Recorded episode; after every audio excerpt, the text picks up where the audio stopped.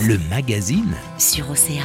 La coloc plutôt que l'EHPAD, il existe, vous savez, de plus en plus d'alternatives à la maison de retraite. Coup de projecteur aujourd'hui sur l'action de l'entreprise Âge et Vie. Elle continue de se développer en ce moment à travers la région. Bonjour Nicolas Glay. Bonjour. Chargé de développement donc au sein de l'entreprise. Racontez-nous simplement quel est euh, exactement votre concept à vous. D'abord, c'est un concept qui remonte à 2008. Les premières euh, maisons ouvertes en, en Franche-Comté. Et l'idée, c'était d'avoir dans un environnement euh, de type colocation pour les plus âgés, de pouvoir vivre dans un environnement partagé, tout en ayant son propre lieu de vie individuel, avec des espaces de vie communs. On y partage la vie quotidienne, tout en pouvant se retrouver dans un domicile propre à soi. Et en étant entouré d'aides-soignants aussi. Hein. C'est ça, en étant entouré d'auxiliaires de vie présentes sur la colocation euh, jour et nuit. Euh, nuit dans le sens où elles assurent une astreinte. Une partie de l'équipe habite sur place avec des logements de fonction qui sont mis à disposition à l'étage. 16 résidents par exemple s'installent d'ailleurs à Péole, en Morbihan, et c'est qu'un exemple hein, en ce mois de septembre.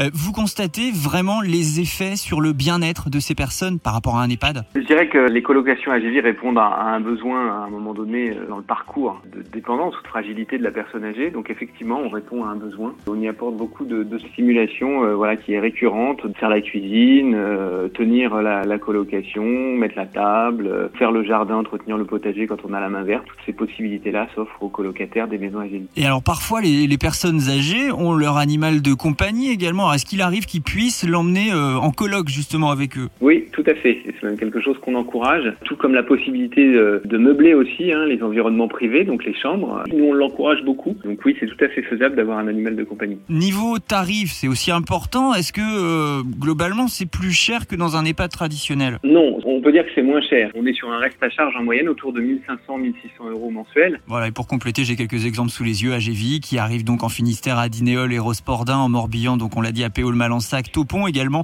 en Côte d'Armor à Saint-Brandon, Guerre-les-Dents et Plumaudan. Le tout, vous le retrouvez sur ageetvie.com, âge avec un S. Merci beaucoup Nicolas Glay. Bah, merci à vous. Le magazine, 12h-14h sur Océane.